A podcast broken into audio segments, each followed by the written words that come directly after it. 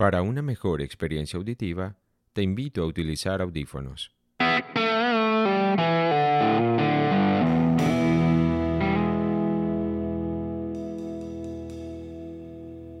Este podcast es como la vida misma, un insospechado viaje hacia la condición humana. En cada episodio y con más preguntas que respuestas, intentamos comprender y apreciar los misterios de nuestra naturaleza, las problemáticas de la cotidianidad, el origen de las cosas, el orden oculto dentro del caos. Con invitados especiales y muchas historias, vamos a aproximarnos a lo terrible y a lo hermoso, aquello que consideramos real o a las grandes ficciones milenarias, todo enmarcado en la psicología, el arte, la ciencia y la cultura. Sean todos bienvenidos. Este es el fin del mundo.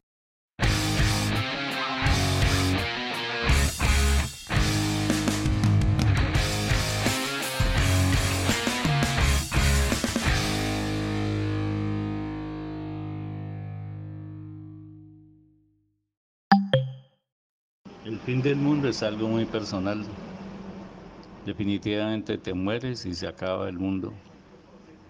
Para ti nomás. Desde mi perspectiva, eh, el mundo se acaba cuando uno termina el ciclo de vida en él. Ahora, si llamamos, o más bien si queremos ser un poco más específicos, y el mundo lo lo planteamos como el planeta en el que vivimos, sí, sí se va a acabar porque todo es un ciclo y todo lo que tiene un principio tiene un final. Entonces, sí que se va a acabar y puede que nuestra, nuestra conciencia como la tenemos ahorita, como somos lo que estamos viviendo ahorita, puede que ya no lo presente pero sí que lo puede presentar en otro estado de conciencia futura. Todo tiene un final.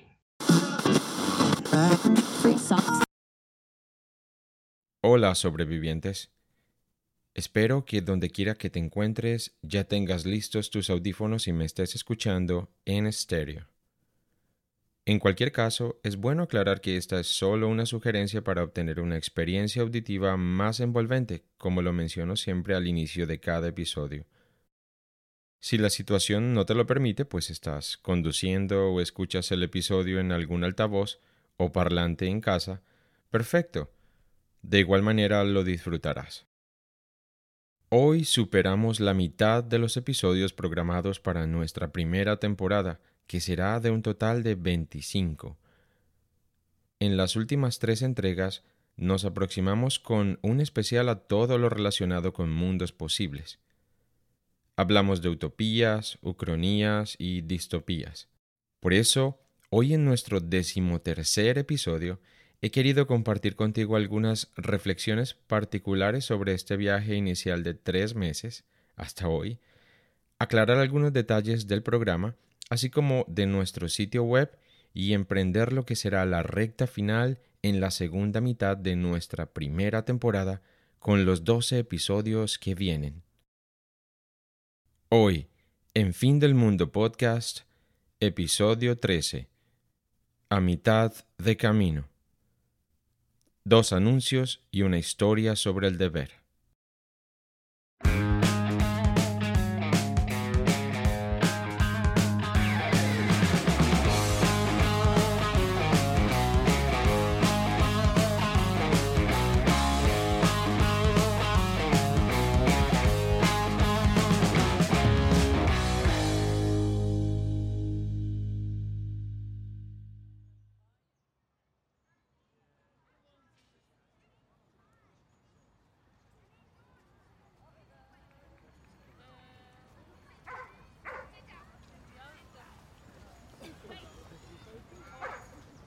Hace tres meses, exactamente estaba sentado en este mismo banco, en este mismo parque. Aquí grabé el primer fragmento que sirvió como introducción al episodio piloto de Fin del Mundo Podcast. El mundo siguió girando y aquí estamos. Tú allá en tu casa, o en tu automóvil, o caminando en la calle quizás con un tapaboca que dificulta tu respiración, quizás acostado o sentado plácidamente en el lugar preferido de tu hogar. Quizás conduciendo al trabajo o de regreso a casa. ¿Acaso no es igual? Cuando emprendimos este viaje ya el mundo se asomaba a una crisis devastadora. Hoy, desde diferentes sectores políticos siguen tomándose decisiones respecto a qué hacer, tanto económica como socialmente. La reapertura de las escuelas es un dolor de cabeza para padres y administradores escolares. Las economías globales danzan en la cuerda floja, Grandes y pequeños países tratan de protegerse con medidas que de manera dispar benefician y castigan al mismo tiempo.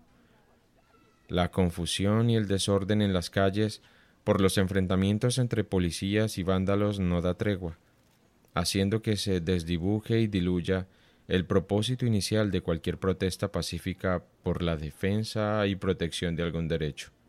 En fin, nada nuevo bajo el sol a simple vista. Progresivamente, una lenta reactivación de algunos sectores comerciales invita a las personas a salir de nuevo. La gente va por la calle a paso lento, como respirando un nuevo aire. Procuran evitarse unos con otros, no pasar demasiado cerca, no estrecharse la mano, no ofrecer un beso como saludo no compartir ningún objeto. Nada volverá a ser como antes, amenazan los denominados expertos en las noticias. Mientras al mismo tiempo, el verano aquí en Estados Unidos toma su último aliento para exhalar lentamente en las próximas dos semanas y entregarse sin resistencia al otoño, que ya viene.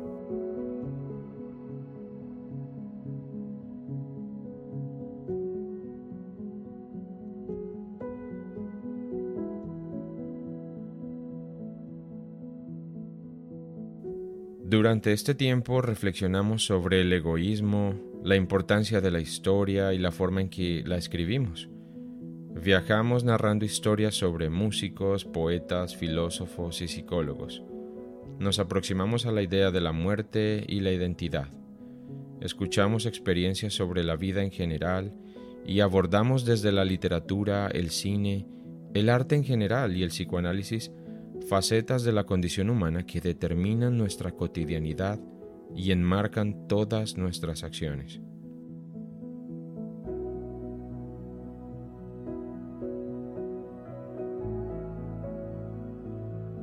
Este viaje siempre se ha tratado sobre lo que considero que es correcto, hacer algo, un esfuerzo por mínimo que pueda ser o parecer para transformar el statu quo. Invitar a otros a que cuestionen su propia realidad y posiblemente ayuden a transformar también la de otros al mismo tiempo, como una reacción en cadena. Ese sentido del deber o de seguir el instinto puede estar errado, claro que sí, pero no lo sé. Es una apuesta ciega que prefiero jugar a mi favor, por supuesto. Solo al final, si es que hay un final, podremos comprender si valió la pena, si nuestros objetivos eran los apropiados, si nuestro esfuerzo obtuvo alguna recompensa. Estamos a mitad de camino en esta temporada. No sé si los siguientes episodios continuarán alimentando tu mente con ideas interesantes Ignoro el efecto que este contraste de voces, información y discursos puede generar en tu manera de interpretar el mundo. No obstante, yo espero que todo sea para bien y esto que acabo de decir, relacionado al sentido del deber y la idea de esforzarnos al máximo por hacer lo correcto, me recuerda al teniente Onoda.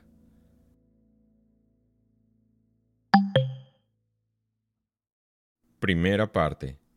Honor, deber y sacrificio.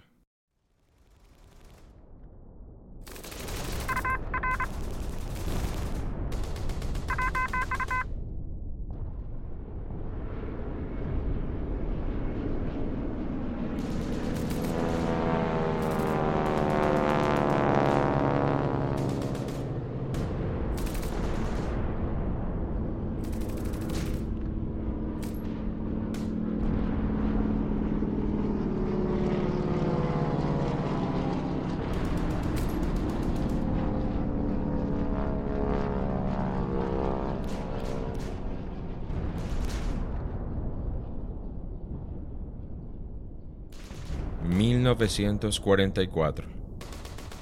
Los aliados han vencido en Europa y ahora la guerra se traslada al Pacífico. Japón es un enemigo feroz que no va a rendirse fácilmente, por lo cual son lanzadas las bombas atómicas.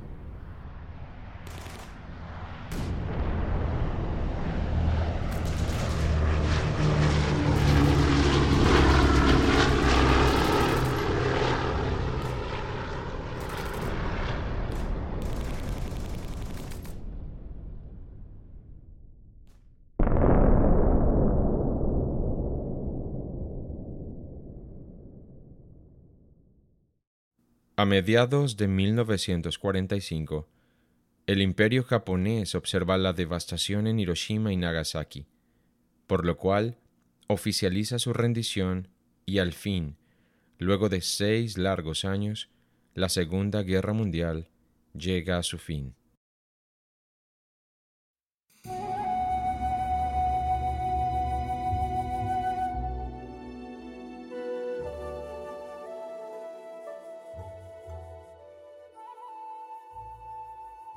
En una pequeña isla de Filipinas llamada Lubang, el subteniente Hiro Onoda se encuentra en las montañas.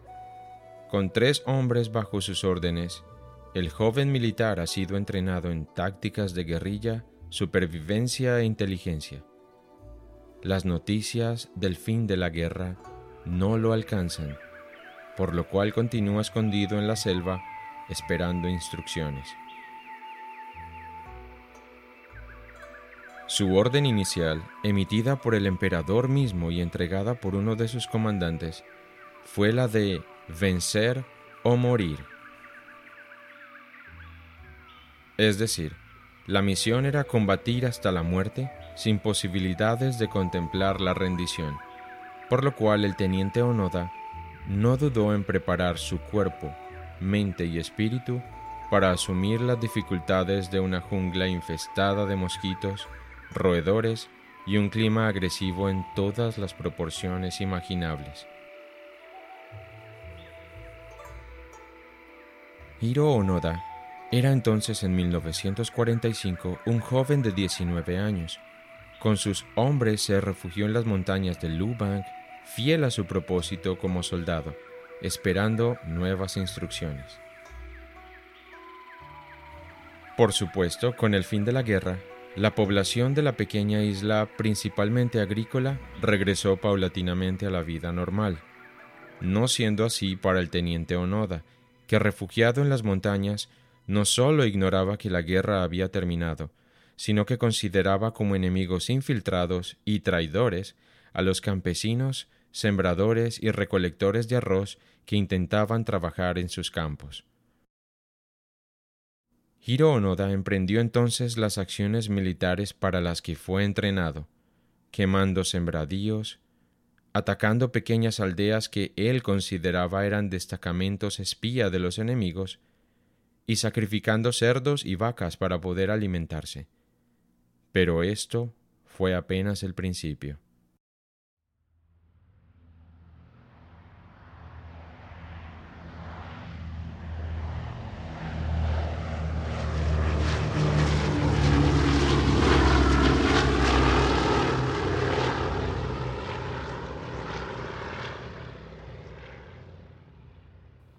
Desde aviones se arrojaron miles de volantes con anuncios del fin de la guerra.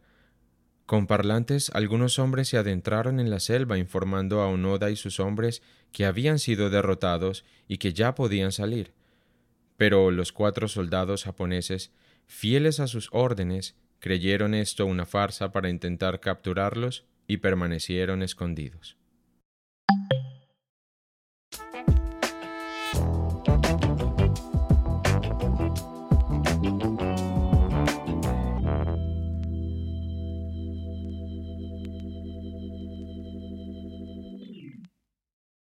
Anuncio número 1. Esta semana realizaremos el lanzamiento de nuestro primer boletín o newsletter. Para poder recibirlo debes suscribirte en nuestro sitio web utilizando la ventana pop que se despliega cuando ingresas. También lo puedes hacer registrándote en la casilla de suscripciones que encontrarás disponible en las páginas de inicio o contacto. Cada 15 días recibirás artículos relacionados con nuestras publicaciones semanales y nuestros episodios, notas de interés sobre la actualidad global y la forma en que condicionan nuestro día a día, y notificaciones importantes sobre el podcast y la comunidad sobreviviente. A medida que nuestra comunidad crece, utilizaré el boletín y las redes sociales para invitarte como audiencia a eventos especiales en vivo. Sin embargo, solo a través del boletín podrás recibir enlaces e invitaciones directas a contenido disponible solo para suscriptores. Este será un maravilloso canal de comunicación mediante el cual tendré contacto directo con cada uno de los sobrevivientes que acompañan este proyecto podcasting. Te invito entonces a visitar nuestro sitio web www.findelmundopodcast.com y registrarte cuanto antes.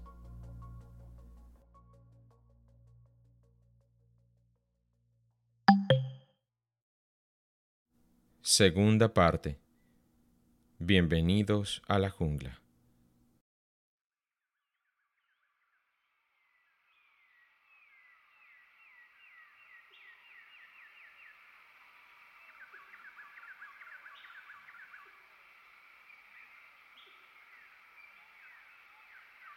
...1972...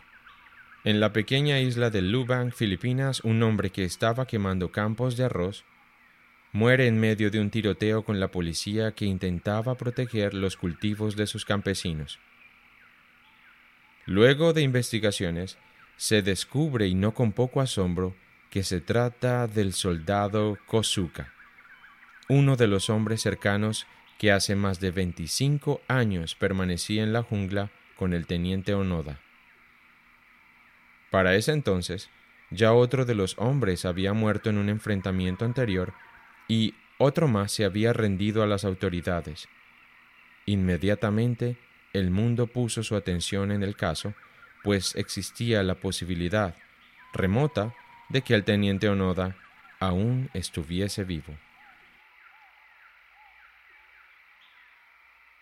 Se habían realizado centenares de intentos por convencer a Hiro Onoda de que abandonara la lucha, que no había guerra, que su esfuerzo de ocultarse y combatir a los campesinos como enemigos imaginarios era totalmente inútil.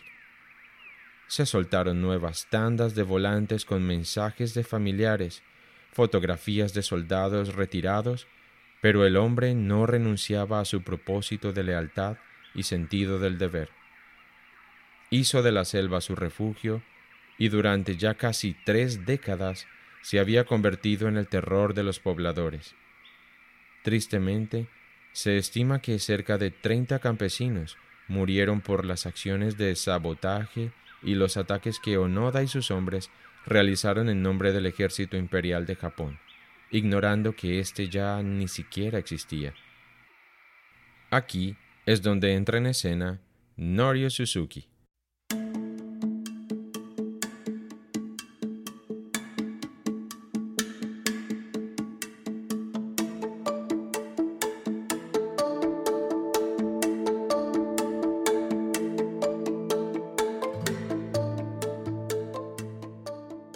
Suzuki fue un joven explorador y aventurero que creció escuchando historias sobre este teniente loco que renunciaba a entregarse, pues creía que todavía estaba en guerra.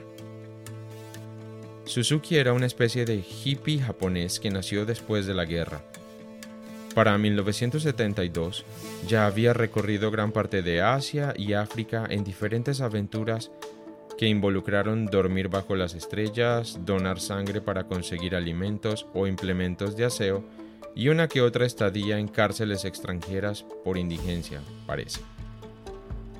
El joven aventurero sumó, pues, a su lista de quehaceres una más. Encontrar al teniente Onoda y convencerlo de abandonar la selva.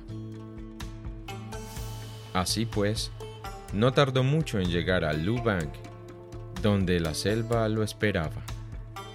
Ah, y por cierto, como el mismísimo Suzuki lo afirmó posteriormente, esta era solo la primera tarea en su lista.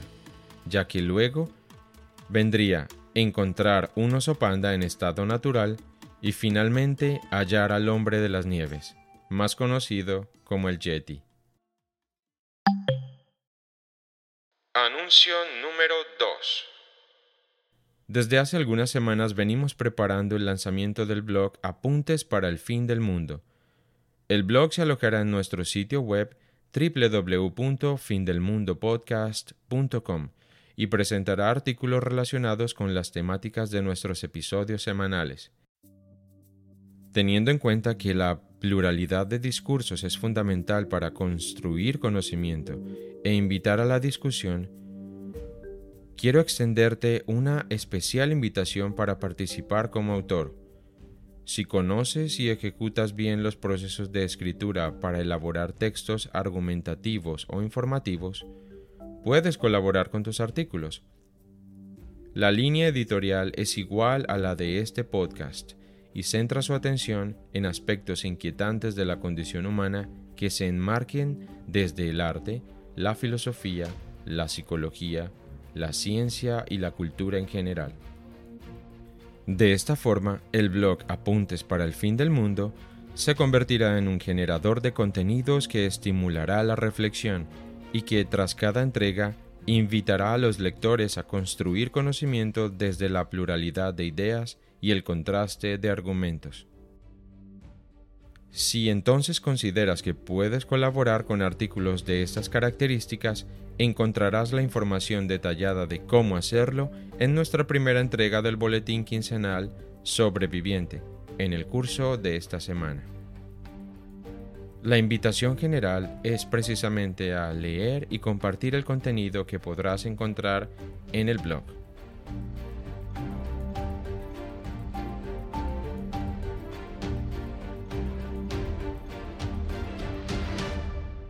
Tercera parte. Honor, deber y otras ridiculeces.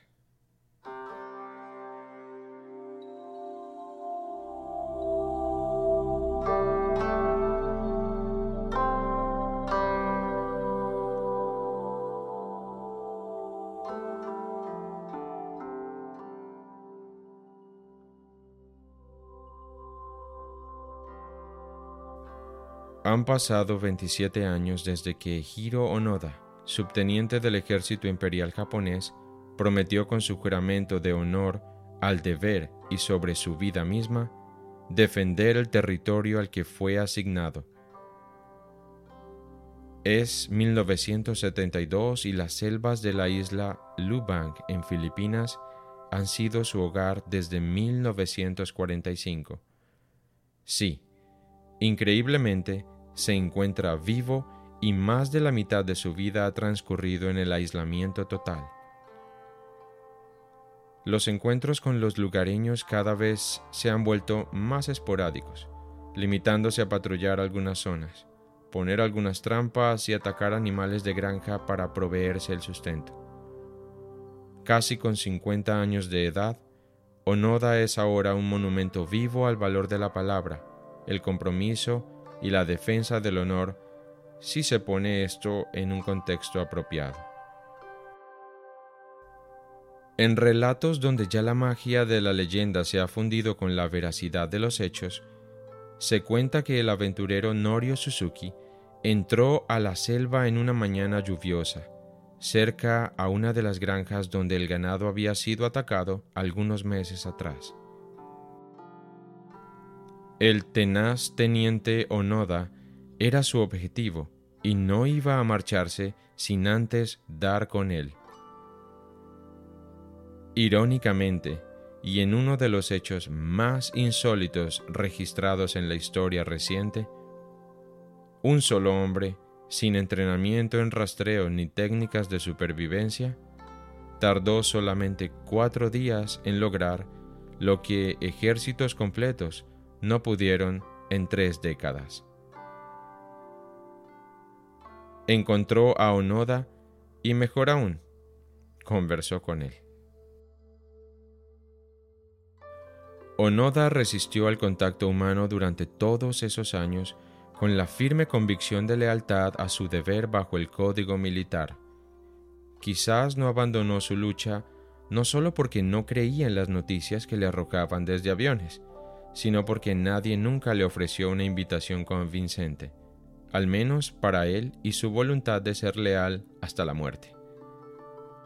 Suzuki relata que simplemente empezó a vociferar tan fuerte como pudo.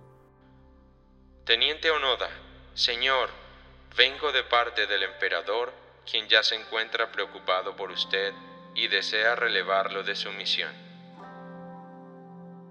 Onoda contaría posteriormente que al principio dudó que fuera cierto, pero luego permitió que Suzuki se acercara solo para corroborar que no fuese un agente enemigo.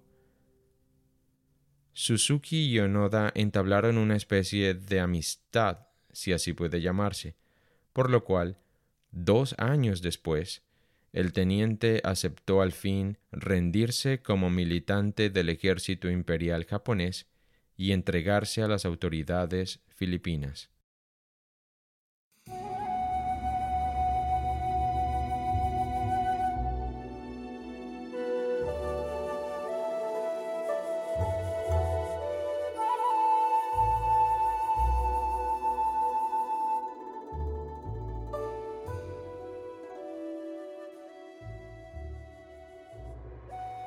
Esto provocó un revuelo internacional, por lo cual fueron enviados allí su hermano y el comandante mismo que le había dado la orden de permanecer en defensa sin rendición.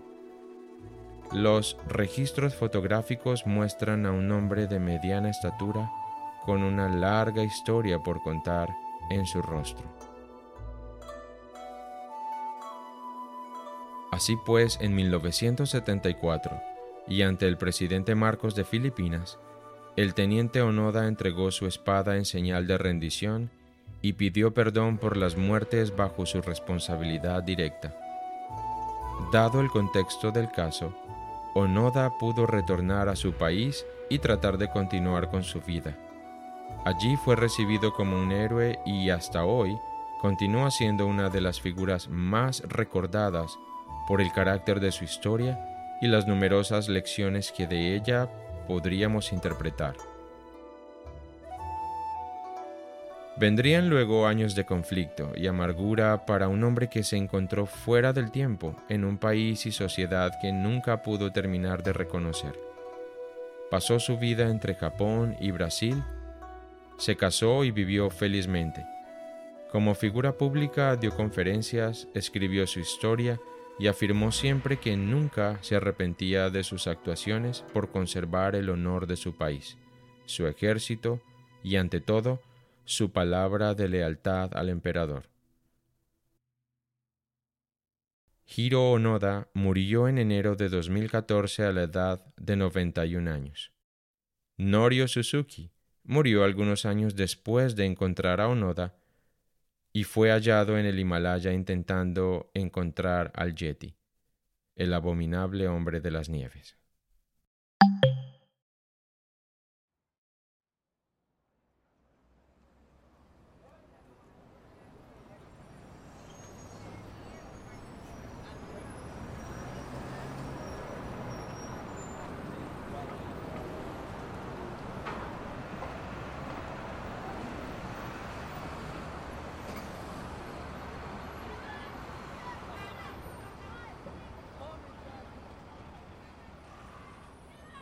Son las seis de la tarde. Muchas personas comienzan a movilizarse. Hay cambio de turno en muchos empleos por lo cual el tráfico se pone un poco más pesado y en la calle la gente procura moverse con prisa. El ritmo cambia. El sentido del deber y de cumplir con aquello que consideramos necesario es lo que posiblemente hace que nos levantemos la mayoría de personas cada día.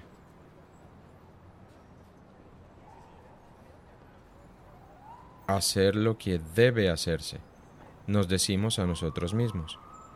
Asimismo lo repetimos a las generaciones que vienen tras nosotros, pues de igual manera lo escuchamos de aquellas que nos precedieron. Pocas veces, o quizás ninguna, nos detenemos en medio de la prisa del día a día a pensar realmente en qué es el deber. ¿Por qué someto mis actuaciones a cumplir con ciertas actividades? ¿Por qué un trabajo? ¿Por qué el estudio? ¿Por qué no usar ciertas palabras? ¿Por qué no mencionar ciertos temas?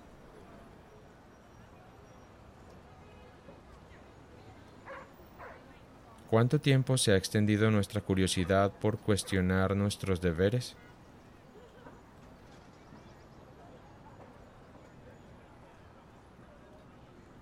A ello podemos sumar la idea compleja de reconocer cuáles deberes nos han sido impuestos y cuáles hemos elegido libremente asumir como propios para cumplirlos.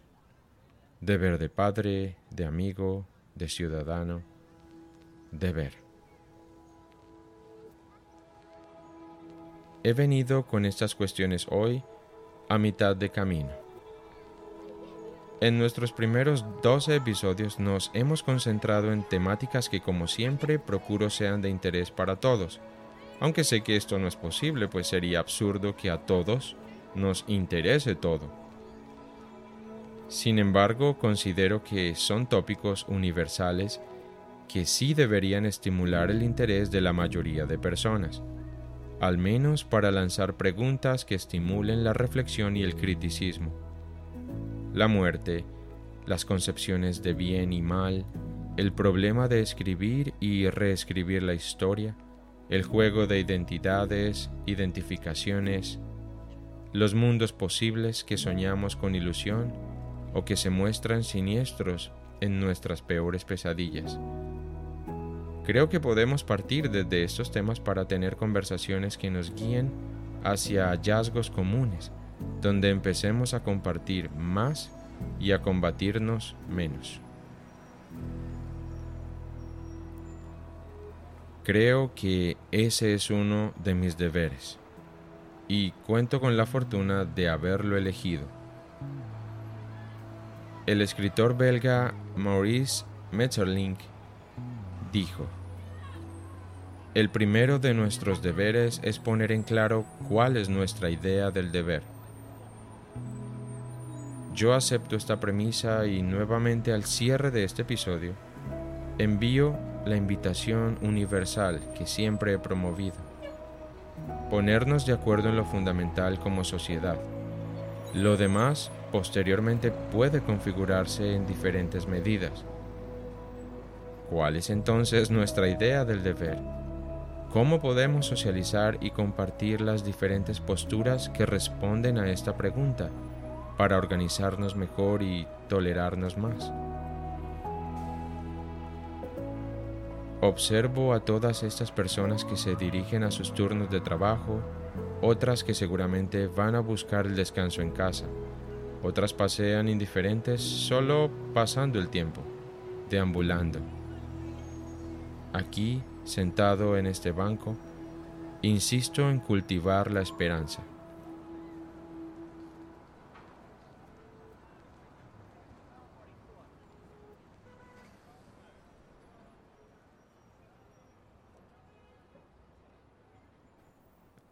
Aunque las señales que me envía el mundo invitan a lo contrario, y todo simplemente parece que se dirige al precipicio, yo elijo resistir.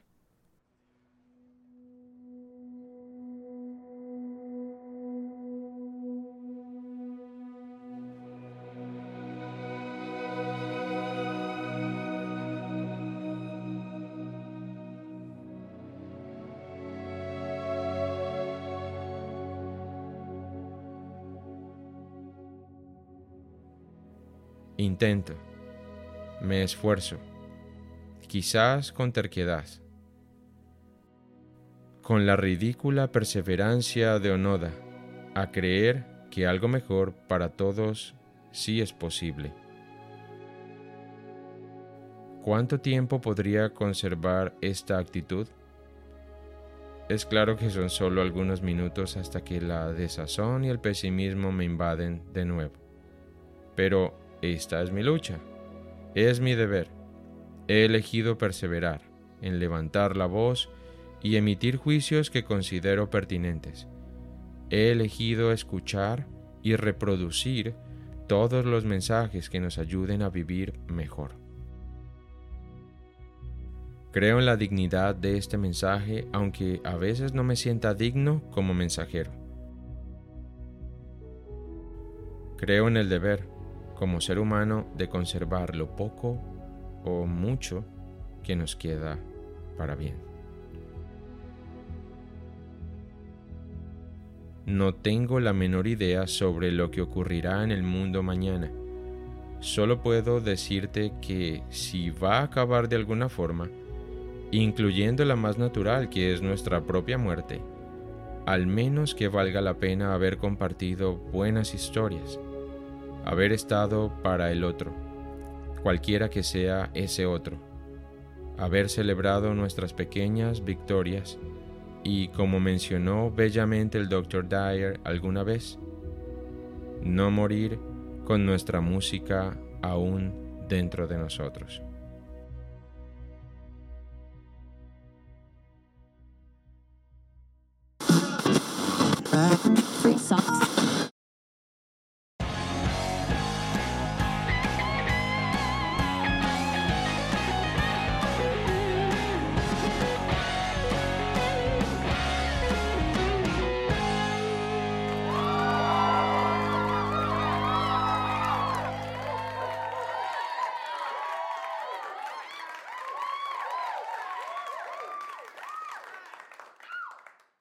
Este fue el episodio 13 de Fin del Mundo Podcast. Como mencioné al inicio, estamos justo a la mitad de nuestra temporada, por lo cual vienen en producción 12 episodios que espero no te pierdas. Tendremos invitados especiales en algunos de ellos y por supuesto continuaremos aproximándonos de una manera diferente a nuestra naturaleza, a la complejidad de la condición humana.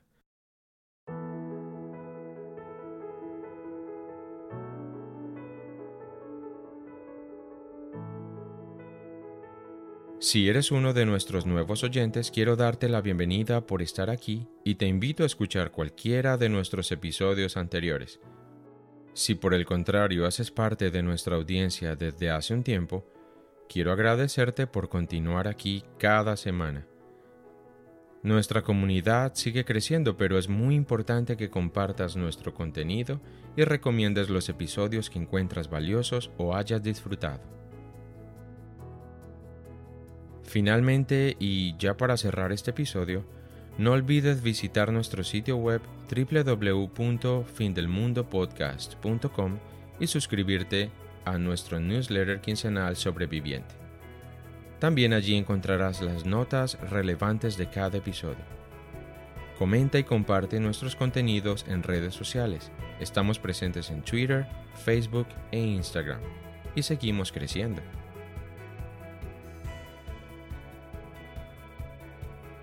Para mí es un inmenso placer continuar este viaje de descubrimiento contigo cada semana. Soy Charlie Ocampo. Hasta pronto.